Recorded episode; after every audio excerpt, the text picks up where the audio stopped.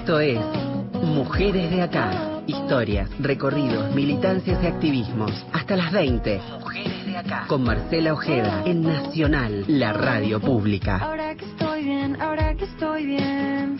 Que ya lloré, ya me levanté, bajé, bajo. Uh, puro sentimiento.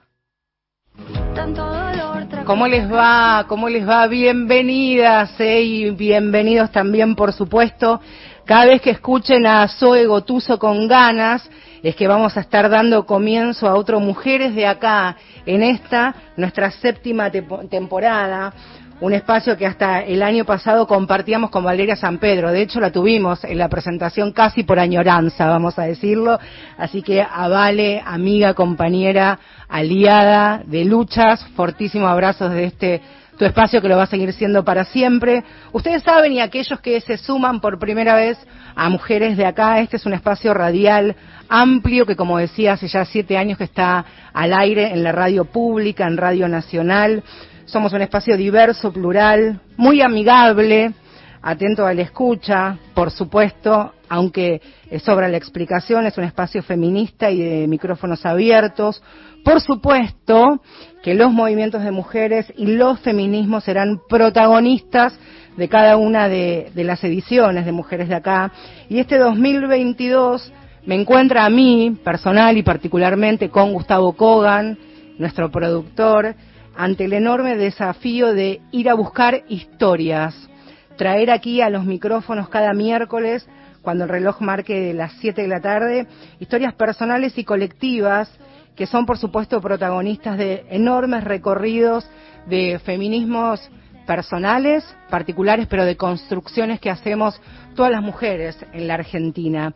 Y vamos a hablar de, de historias, dejando de lado lo que hace el periodismo de interés general o el de la sección sociedad del diario que habla de caso tal o caso cual, porque aquí vamos a ponerle nombre y apellido a las historias, porque entendemos que estos recorridos no se pueden simplificar en un caso que día a día va tapando el uno con el otro, no son un folio, no son un expediente y no se guardan en un viejo archivo de, de algún pasillo. Y si tiene que ver con, historias, por supuesto, y no podemos no hacer mención a lo que ocurrió hace algunas horas, nada más, en el barrio de Palermo, pleno corazón de la ciudad de Buenos Aires. Esta historia tiene seis protagonistas que actuaron como criminales, una banda organizada para atacar, violar a una joven de 20 años. Tienen nombre y apellido, el delito que se les imputa, los delitos que se les imputa son gravísimos.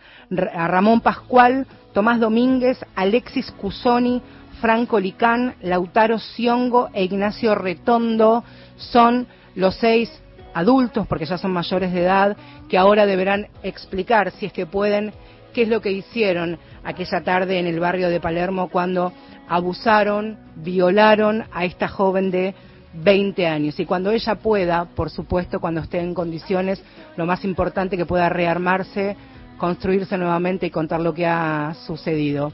Nuevamente, ahora sí, mi nombre es Marcela Ojeda y nos vamos a estar haciendo compañía durante todo este año en Mujeres de Acá, versión 2022.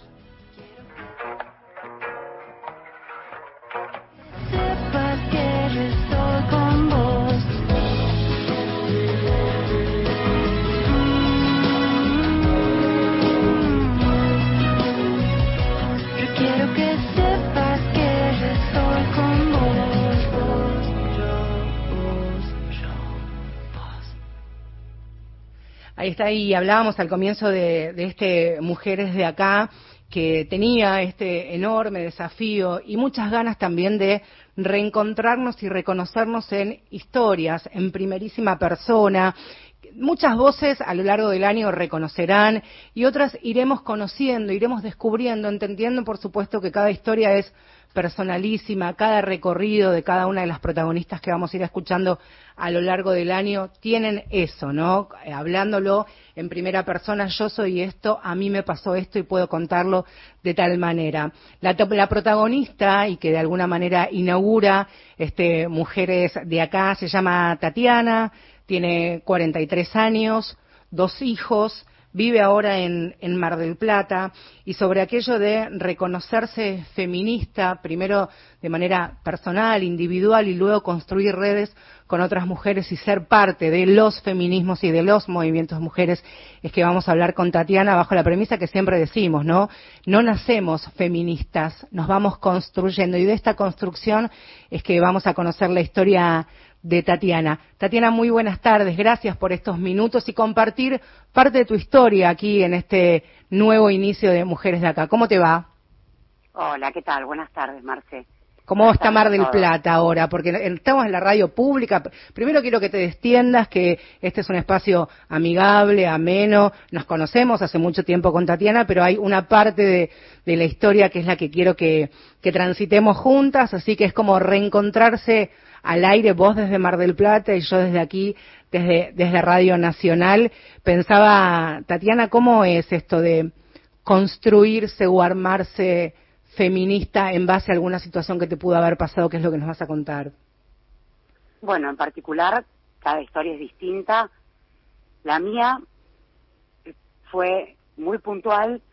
Yo en el momento que empiezo a, a descubrir de a poco, porque es un proceso, yo fui víctima de varios tipos de violencia, tanto verbal, económica, psicológica y ocasionalmente física también. A raíz de, de todas esas vivencias nació la construcción de mi feminismo. Cuando decimos, Tatiana, y te voy a interrumpir para que todos podamos entender y que tengamos un, una, una, forma de, de, comunicarnos entendible para todos, ¿qué significa vivir o transitar violencia económica, que tal vez es la que muchos y a muchas les cueste comprender que una mujer es víctima de violencia económica. La violencia económica es, es una de las formas de violencia que atan al, al varón violento en este caso, porque se genera una dependencia en lo cotidiano, ¿no? Para depender de, para hacer las compras de tu casa, eh, la imposibilidad de trabajar para evitar conflictos, uh -huh. porque esto genera aislamiento, ¿no? Todas las violencias generan un aislamiento que se manifiestan en distintas formas. Eh, ni te digo efectos personales, por supuesto. Eh, es una dependencia que genera mucha inseguridad. Uh -huh acompañado de, decías que de, de, manera ocasional también habías vivido los otros tipos de violencia, la psicológica, la física, hablamos de golpe, de, de malos tratos, de menoscabo. Exacto, la degradación, las humillaciones, ocasionalmente, generalmente la violencia física es, es, un, es un desenlace de todas las otras violencias, es un desencadenante. Uh -huh. eh, que esto se, se va viviendo de forma gradual, no es que uno, un día uno descubre que es una mujer violentada. Sí. Es un proceso que realmente es muy doloroso y muy difícil. Uno le cuesta reconocerse en ese lugar. Pero bueno, todos tenemos un, un límite. Eh, y el mío fueron mis hijos, como a muchas madres nos pasa. ¿Cómo fue ese, ese episodio de, de límite? A otros llaman clic, otros llaman stop o dar vuelta a la página y empezar de cero. Bueno, esta violencia que yo sufría por parte de mi pareja, que también este, él sufría el problema del, del, consumo, ¿no? De sustancias, potenciaba toda esta violencia, uh -huh. ¿no? Engendraba mucha más violencia. Y realmente, si bien la violencia no era en forma directa hacia mis hijos, indirectamente también eran víctimas, porque vivían en un ambiente violento. Lo eran, claro, indirectamente, claro. Indirectamente eran víctimas de esta violencia también, tal cual. Entonces, a mí se me ocurrió ir a pedir ayuda acá en Mar del Plata, al hospital materno infantil, a donde tenían que ayudar a mis hijos, porque mis hijos realmente la pasaban mal. Uh -huh. Me acerqué a la parte de asistencia social y manifesté, como pude, desarmada, esto que te cuento, que mis hijos la pasaban mal porque en mi casa se vivían situaciones de violencia cotidianas. Uh -huh. Entonces, claro, ahí me dicen, eh, claro, por supuesto, pero la que precisa ayuda sos vos me escucharon atentamente lo que pude relatar en ese primer momento y, y automáticamente me, me, conectaron con la Casa de Políticas de Género. Me preguntaron si estaba lista para tener una entrevista ahora, en la próxima media hora. Realmente otra cosa mejor para hacer no tenía, uh -huh. no quería volver a casa y aproveché el envión de estas mujeres que muy rápidamente notaron que, que yo estaba precisando contención.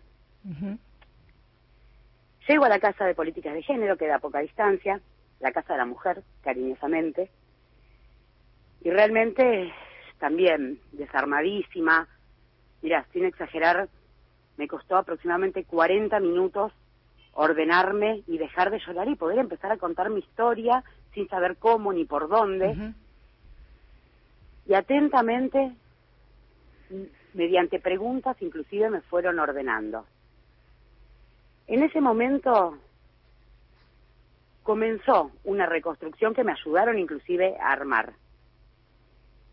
Eh, yo tenía que volver a mi casa. Claro, eso pensaba también para mientras te escuchaban y armaban tu, tu relato, tu historia, ni más ni menos, también estaba la vuelta a casa y las profesionales también evalúan el riesgo que vos podías estar viviendo y tus niños también. ¿Fue en ese momento, Tatiana, una eh, posibilidad, un recurso, una herramienta, la denuncia, la exclusión del hogar en ese momento, en tu historia, en tu situación para volver a casa? Bueno, era una posibilidad, pero realmente mi situación no era de un riesgo de vida inminente. Si bien la situación era totalmente destructiva, ya te digo, la violencia física se, se producía muy ocasionalmente, pero la verbal y económica también destruye. Te destruye psicológicamente y emocionalmente. Entonces, si bien las herramientas eh, para pasar una instancia legal estaban, yo preferí intentarlo, porque al no sentirme sola, porque la contención que yo sentí fue inmediata, me sentí fuerte. Y te estabas empezando, te estabas empezando a armar, como se dice.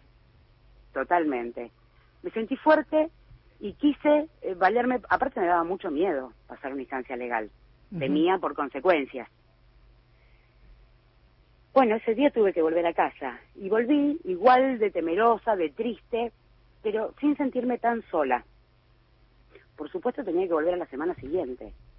Entonces ahí empecé a tejer estrategias para poder volver a salir en la próxima semana, porque sinceramente... Eh, Yo cuando decimos estrategias, Tati, cuando decimos estrategias es pensar qué decir en casa donde había alguien que ejercía violencia hacia vos, para salir de, tu hogar y de alguna manera escaparle al radar de lo que habitualmente podías hacer con permiso, esto entre comillas, de quien era y es tu pareja. Tal cual, tal cual. Así fue. Tuve que, como decíamos, estrategiar en mi cabeza cómo poder decir que me voy otra vez al hospital. Entonces, mediante excusas de que en el hospital me llamaban para una reunión por algún tema, por alguna cuestión de los chicos, empecé a ir cada semana, en donde cada vez que salía me sentía más fuerte y más contenida.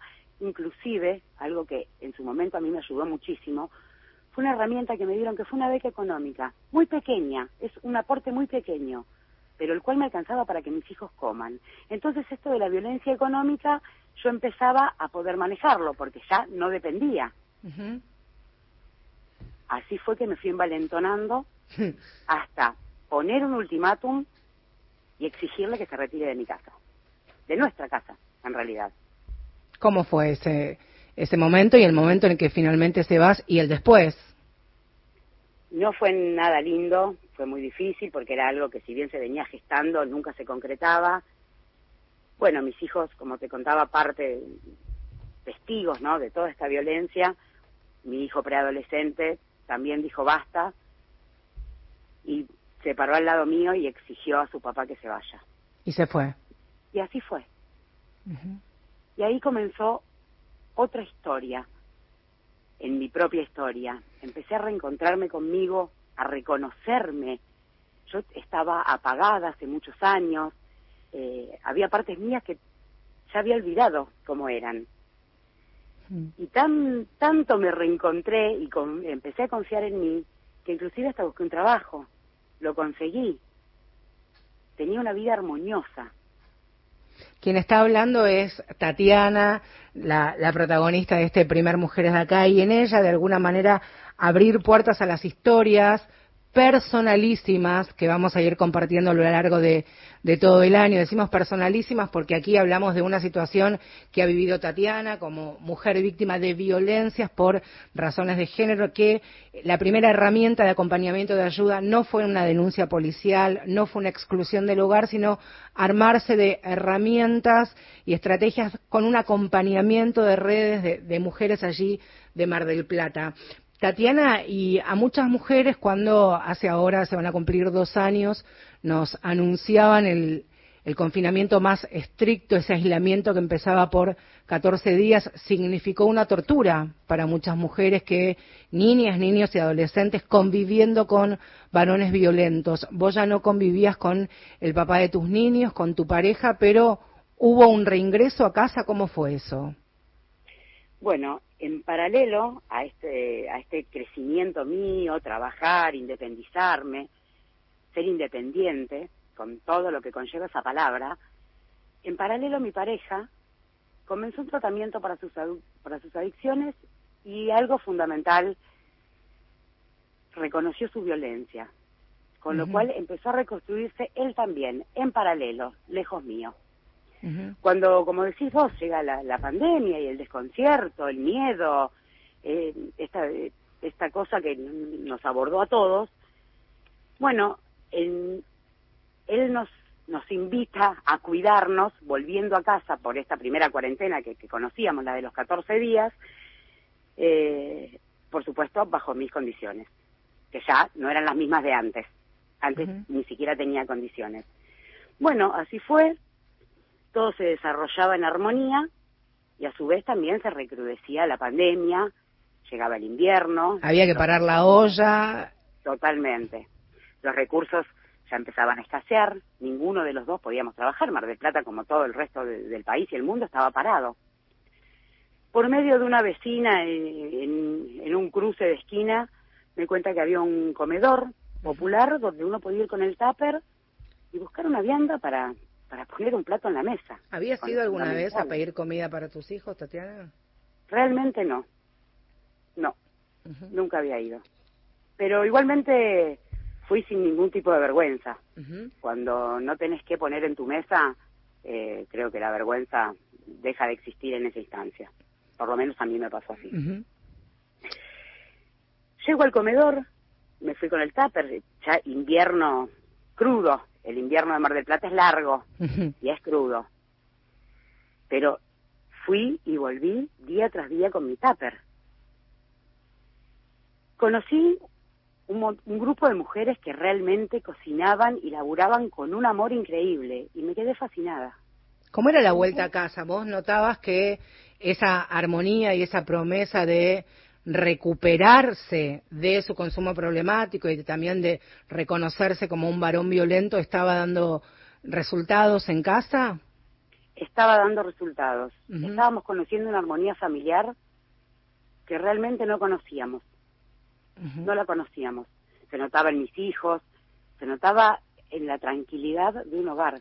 Yo, sinceramente, era algo que si lo conocía ya lo había olvidado. Estaba reconociendo una vida distinta, con compañerismo, con respeto, por sobre todas las cosas. ¿Y qué vieron, ¿y qué vieron en, el comedor ese que ibas todos los días a, a buscar ni más ni menos que comida para los pibes?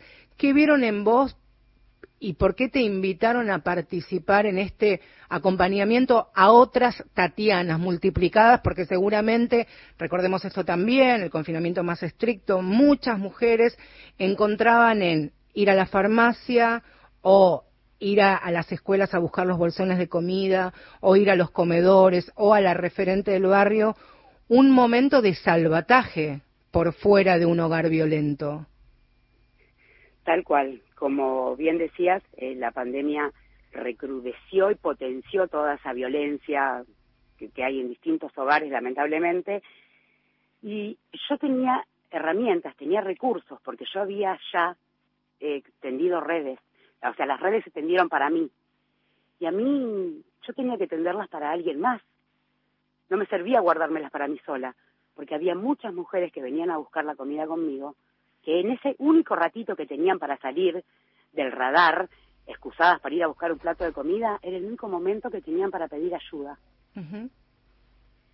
A partir de ahí tuve la posibilidad de hacer un curso de promotor en prevención de la violencia de género en mujeres y disidencias. Empecé a articular con el Estado.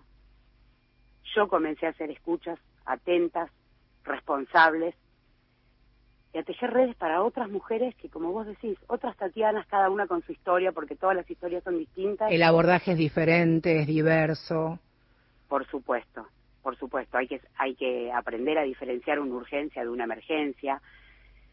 Es un trabajo en el que en realidad no te puedo decir que lo disfruto porque es muy triste encontrar todavía hogares en donde las mujeres sufren violencia, pero es un, es un laburo que hago con el corazón, y cada vez que una mujer ve un poquitito de luz al final del camino, yo me siento realizada. Tatiana, muchas mujeres que han transitado situaciones de violencias en, en su casa, insisto, con la enorme particularidad que tiene tu historia de, de este también recorrido para aprender a no ser violento por parte de, de Sebastián, tu pareja, y el papá de, de tus niños, muchas mujeres que hacen este camino que vos estás haciendo día a día. Dice que se han reencontrado con una mujer que desconocían, que se empezaron a, a, encontrar. ¿Qué te pasa a vos hoy día? ¿Encontraste una nueva Tatiana o encontraste aquella que alguna vez fuiste? Y yo creo que es un poco, en, en el medio de reconocerme la que fui, empecé a conocer partes nuevas de mí. Por ejemplo, eh, bueno, siempre tenía un pendiente que era estudiar, de, alguna vez dejé algunas materias colgadas del secundario, que hoy por hoy pude terminar a través del, del plan Fines de Eudores. A los 43 años terminé la secundaria y me anoté en la facultad. Eh, estoy realizando cosas por y para mí, y a su vez para otras. Tatiana tiene 43 años, lo voy a volver a repetir, lo repito, está hablando desde Mar del Plata, tiene dos hijos. A mí me, produce una profunda emoción escuchar esto que a través del plan Fines pudiste rendir tus, materias y terminar el, el secundario, escucharte eh, construida, ¿no? Esto de, fuerte, con, con, un marco de, haber leído, de que te estás preparando y que estás estudiando. Y pensaba en el comienzo de tu relato de cómo fuiste al Hospital Materno Infantil, de ahí cómo te contactaron con la Casa de la Mujer de Mar del Plata y cómo las redes, primero las redes de mujeres en territorio y los organismos públicos, dieron respuesta inmediata para tu historia, por lo menos que luego intentás multiplicar en otras mujeres, en este caso de, tu barrio allí en Mar del Plata. Por eso hablamos de los feminismos, ¿no? Totalmente. Eh, bueno, me decías esto de que estoy, estoy en plena construcción. Yo realmente me creía una mujer fuerte y valiente porque toleraba y aguantaba, pero el día que busqué ayuda fue el día más valiente de mi vida. Y ahí entendí que el feminismo se vive individualmente, pero se lucha colectivamente. Y ese día empezó mi construcción y continúa día a día con cada historia que acompaño. Tatiana, gracias por inaugurar de alguna manera este nuevo ciclo de Mujeres de Acá, donde tenemos como, como objetivo, por lo menos, acercarnos amorosamente a la idea de, de esta escucha atenta y emocionada. Así que te mando un, un abrazo y seguimos enredadas como hace muchísimos años. Te mando un fuerte abrazo. Así es, un abrazo también para vos, eh, un año exitoso de este programa hermoso. Te mando un beso grande, Tatiana. Otro para vos y para todos. Gracias. Ahí está Tatiana, 43 años, ¿eh? terminó el secundario, ya universitaria y trabajando ahí en territorio. Esto es Mujeres de Acá. ¿Escuchamos música? Dale, y nos reencontramos en minutitos nada más. Afuera ahora es un campo de batalla y mi cuerpo se ha convertido en trinchera. Salgo a la calle y me atacan con piropos y no te conozco y no quiero ese acoso. Y a veces en casa tampoco estoy segura. Mi pareja piensa que más que mía son suya. Donde hay amor no debe haber dolor. Por eso sus insultos yo los tiro a la basura. Y no voy a convertir mi casa en una cárcel. Me voy a decir como a mí me place. Cuando digo no, es no, entiendes fácil. Tendré sexo solo cuando me dé placer. Seguridad, no más violencia en las casas. Seguridad, no más acoso en las plazas. Seguridad, no más armas en las calles. Seguridad, comunidad, no militares. Ah. Ah, ah. Ni encerrada ni con miedo. Quiero vivir, no sobrevivir, salir a la calle y sentir que no tengo que defenderme. Que tus palabras no pueden ofenderme armas no pueden atacarme. Quiero construir un país que me permita reír, soñar, cantar, bailar, vivir ni encerrada ni con miedo. Seguridad, Mi cuerpo es como la tierra tenemos piel morena, tenemos sangre fresca. Quieren colonizar nuestra fertilidad. Nos quieren extraer metales, nos quieren violar. Quieren bloquear el fluir de nuestras aguas. A nuestras playas quieren privatizarlas. Nuestra herencia hoy quieren expropiarla. Nuestra existencia no saben respetarla. Por eso en mi tierra no quiero más militares, no más criminales capitales que nos maten. Que el Estado me defienda y no que me ataque. Lo que las ancestras perdemos la esperanza, somos verdes. Cortan nuestras ramas, pero luego crecen. Si estamos unidas, seremos más fuertes. Haremos otro mundo, cueste lo que cueste. Cueste lo que cueste. Cueste lo que cueste.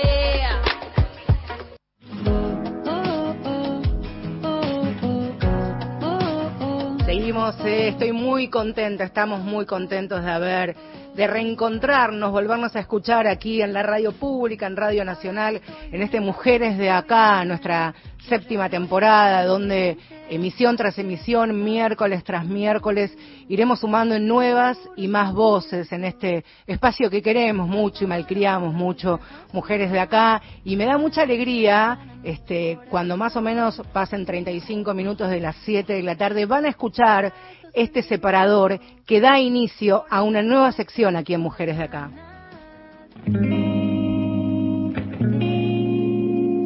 Feminacida en Mujeres de Acá, periodismo con otra mirada sobre la actualidad.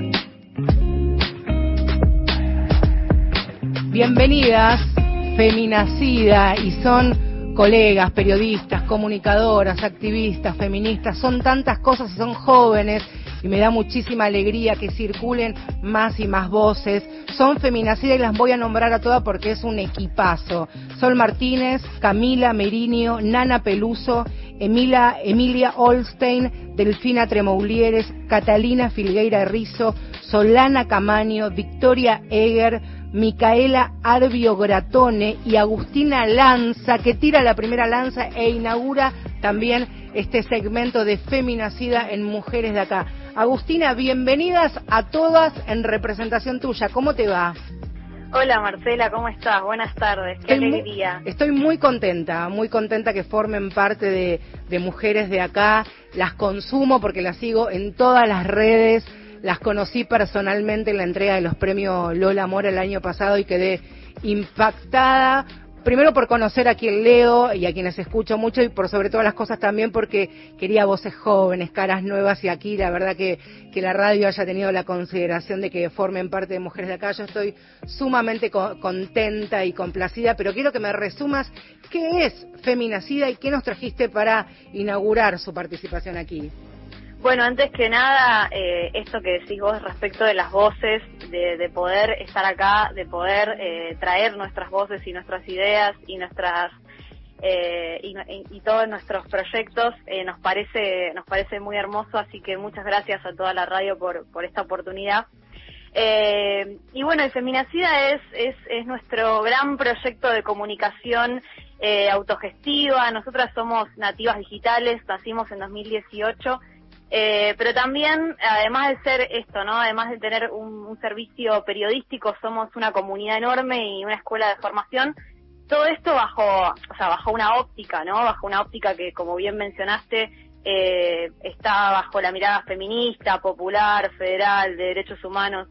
Eh, nosotras hace cuatro años este, este proyectazo se nos presentó como una invitación eh, a repensarnos como, como lo que somos, ¿no? Como, como dijiste, comunicadoras, periodistas, docentes. Eh, nos dimos cuenta, advertimos una necesidad de, transformar las prácticas periodísticas, pero también queríamos generar contenido eh, de, de nosotras, nosotres para, para nosotros, ¿no?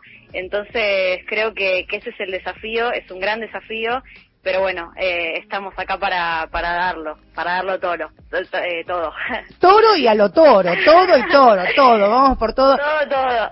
Generar, generar contenido, de eso se trata, autogestivo, producido por ustedes mismas, así que, señorita, el aire es suyo y qué nos presenta para este primer segmento de Feminacida aquí en Mujeres de Acá. Bueno, y vamos a hablar de una fecha que es importantísima, el 8 de marzo. Eh, estamos hablando de un evento autoconvocado de impacto regional y mundial, de, un paro que nos reconoce eh, todos nuestros derechos como trabajadoras, como sujetas políticas, y que en un punto también eh, es una invitación a poner el cuerpo en la calle, ¿no? impulsar debates sobre sobre las desigualdades, para poder pensar en una transformación eh, social profunda, ¿no es cierto? Eh, y también eh, nos parece importante porque vos mencionabas las juventudes, ¿no? El, el 8 de marzo es un espacio para que las juventudes incidan en el terreno político, ¿no?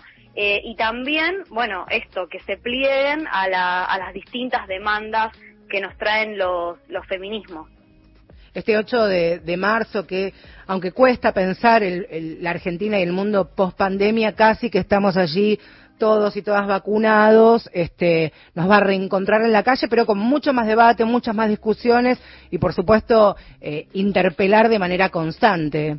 Sí, sí, totalmente. Es algo que, que nosotros estamos en movimiento, ¿no es cierto? Estamos todo el tiempo intentando incidir en ese terreno político, como te decía, y me parece que es importante que volvamos sobre los reclamos impostergables que, que, esta fecha nos propone todo el tiempo.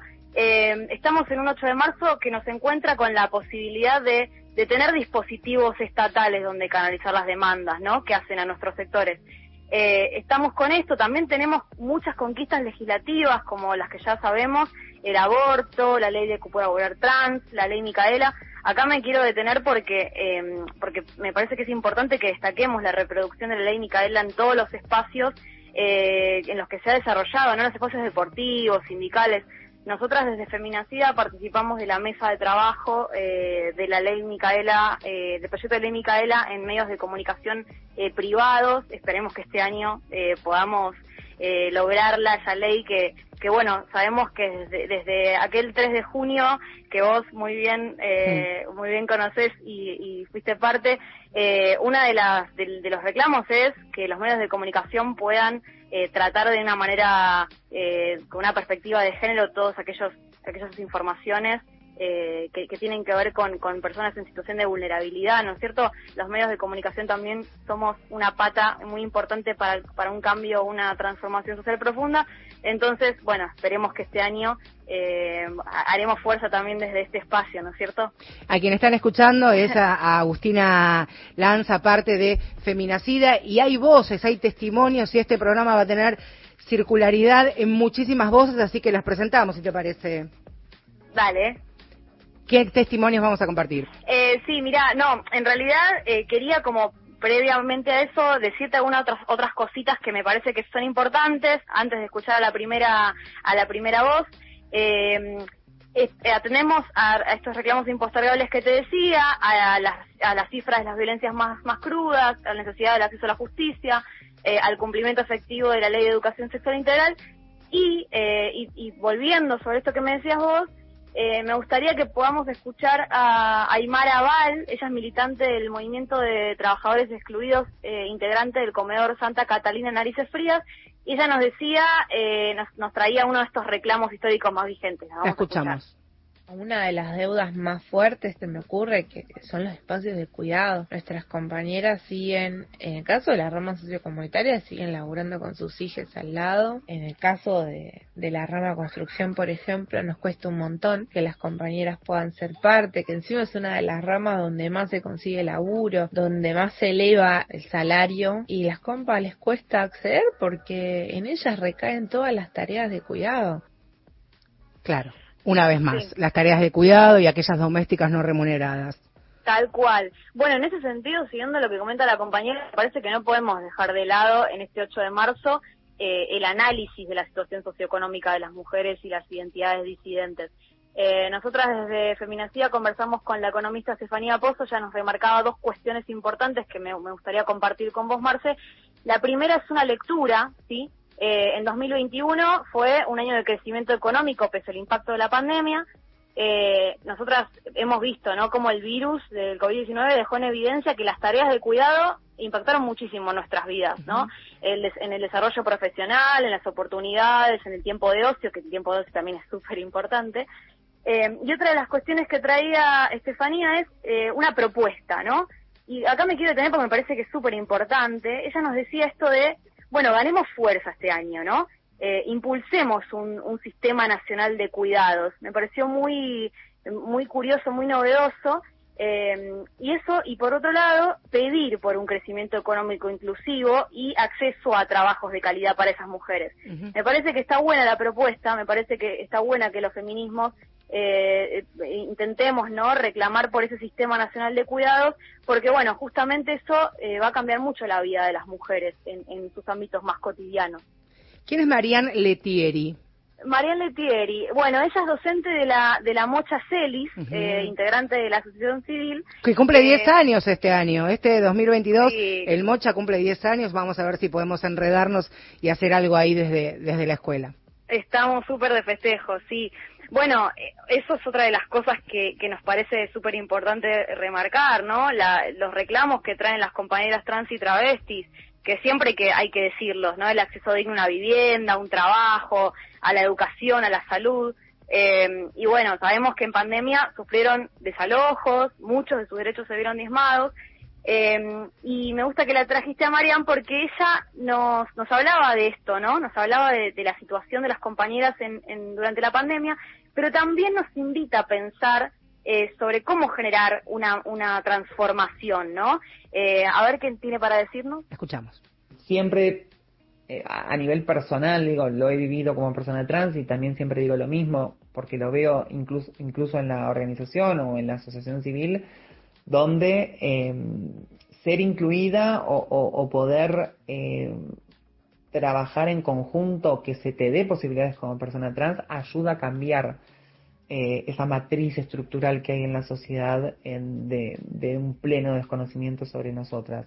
Romper prejuicios, mitos, pero no es eh, como desde afuera o que la sociedad busque esa información, sino que es escuchándonos, permitiéndonos hablar, permitiéndonos participar, permitiéndonos ser parte de los espacios parte de los espacios, fundamental. ¿eh? Hablamos de, espacios inclusivos e inclusión de, de verdad, con trabajo digno, con trabajo genuino. Sí, sí, totalmente.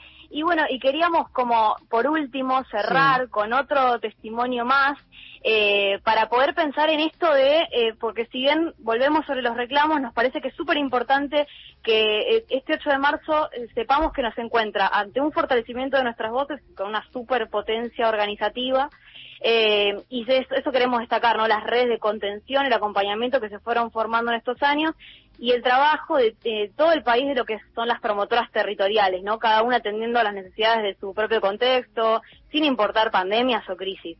Eh, entonces quería, por último, que escucháramos a Gabriela Yausá, ella es integrante de eh, Ni Una Menos en Santiago del Estero, y ella nos hablaba un poco sobre esto. A ver. Nosotras desde las organizaciones apostamos a fortalecer la organización, a construir este, articulaciones que sean que representen una respuesta genuina, eh, acompañando en instancias de formación, en instancias de sensibilización. Eh, así que, así que bueno, estamos ahí eh, tratando de, definir prioridades, tanto lo que hace falta que también hasta esa tarea es una tarea, un desafío, ¿no? Desafío va a ser, este, y lo es por supuesto en el, día a día para todas las, niñas, las adolescentes, las mujeres, los cuerpos feminizados, vivir en el país, vivir en, la región. Y en esa nos encontramos, Agustina, ¿eh? en el día a día, el 8 de marzo, en las calles, no bajando la guardia con los cuidados, pero con lo que pasa y lo que está pasando y aquellas cosas que incluso todavía no sabemos y que están sucediendo en, nuestro país, nos reencuentra el 8M en las calles, a coparlas otra vez. Así es, y retomo las, las palabras de la compañera, ¿no? Las organizaciones están y el fortalecimiento que pueden construir esas orgas junto a los distintos agentes del Estado demanda una voluntad política, porque esa articulación en un punto es la que va a generar los cambios genuinos, no tiene que ser una herramienta. Eh, ahí sabemos que los procesos de sensibilizar las instituciones primarias como la escuela, la policía, las postas sanitarias, que muchas veces son el primer contacto, eh, son lentos esos, todos estos procesos. Entonces, bueno, tendremos que seguir trabajando para que se avance. ¿Nos reencontramos el miércoles aquí en, Mujeres de Acá? Nos reencontramos, dale. La siguen, ¿eh? A las feminicidas en todas las redes sociales y aparte de tener contenido periodístico, también tienen invitaciones para fiestas, así que la siguen porque están más que invitados. Agustina, hasta la próxima y gracias, bienvenidas. Mm.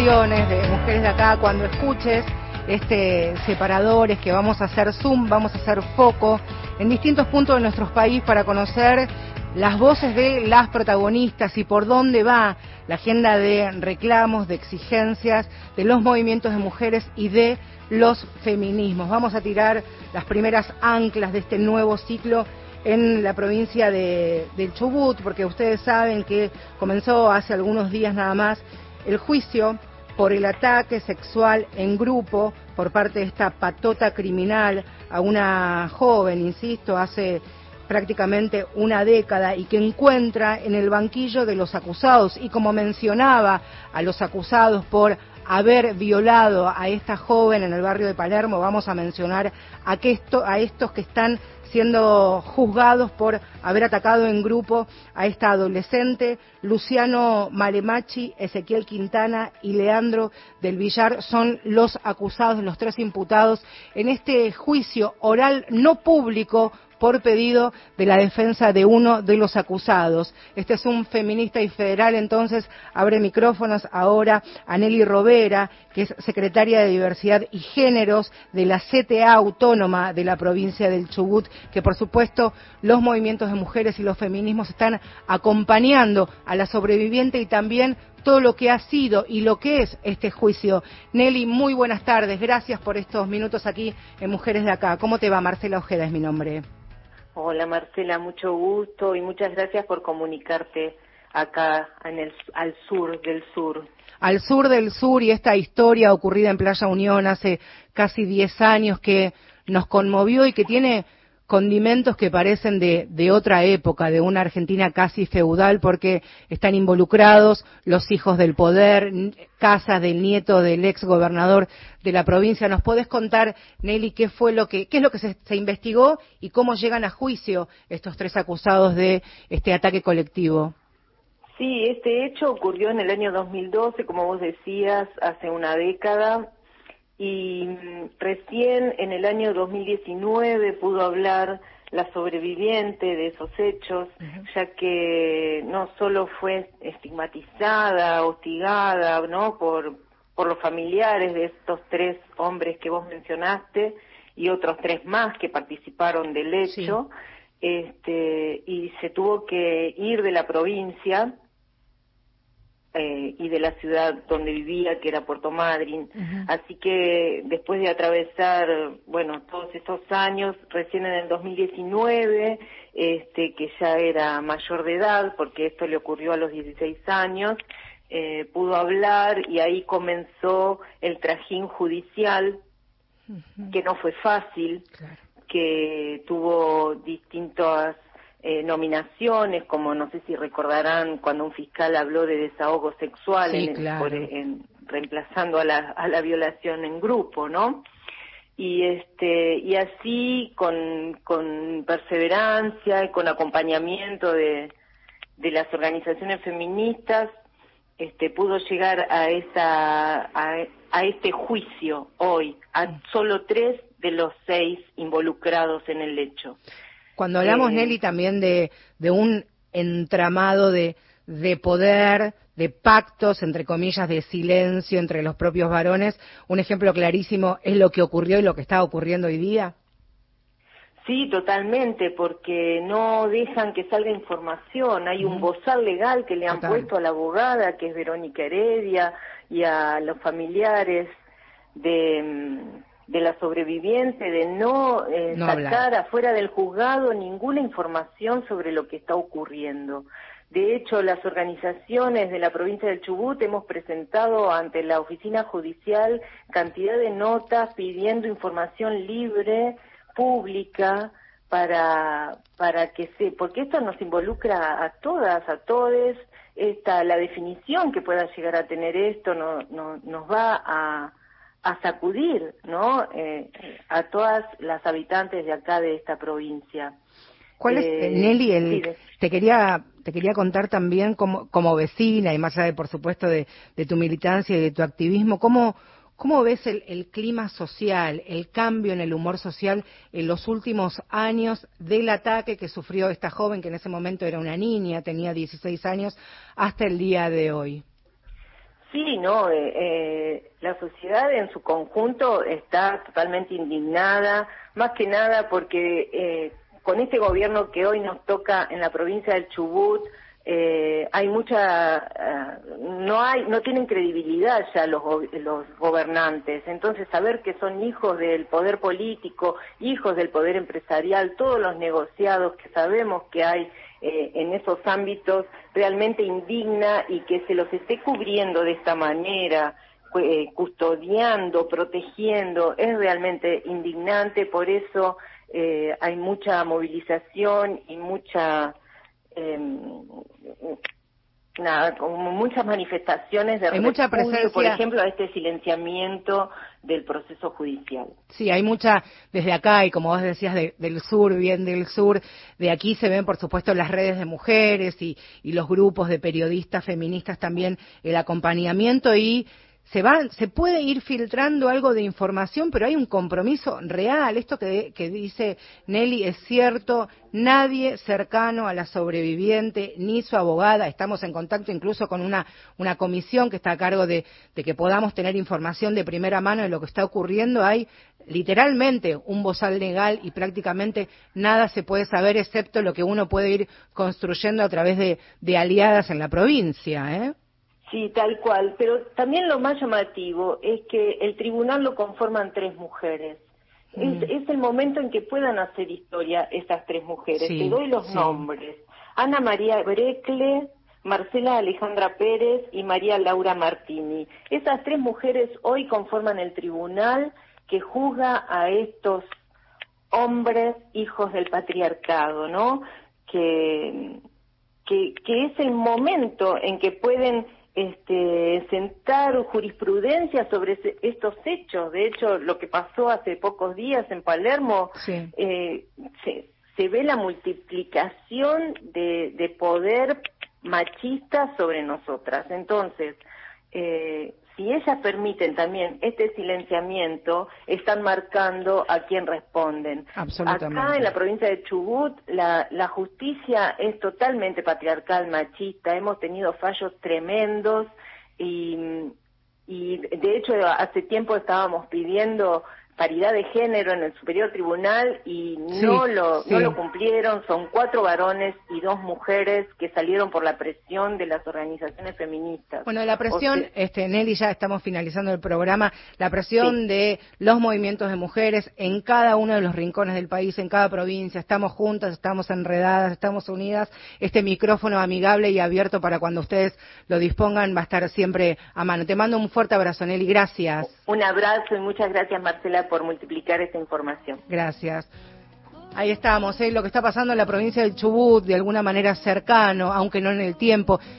Diez años pasaron de este ataque allí en Playa Unión y hace muy poquito la víctima tuvo la fortaleza y, lo suficientemente armada como para declarar lo que había pasado. Segunditos, ¿eh? Nos separan de las 8 de la noche. Miguel Gauna en la operación técnica, el papá de Astor, compañero de otra emisora también. Gustavo Kogan amigo, productor de este espacio. Mi nombre es Marcela Ojeda y nos reencontramos el próximo miércoles. Ahora, por supuesto, el servicio informativo de la casa los pone al tanto de lo que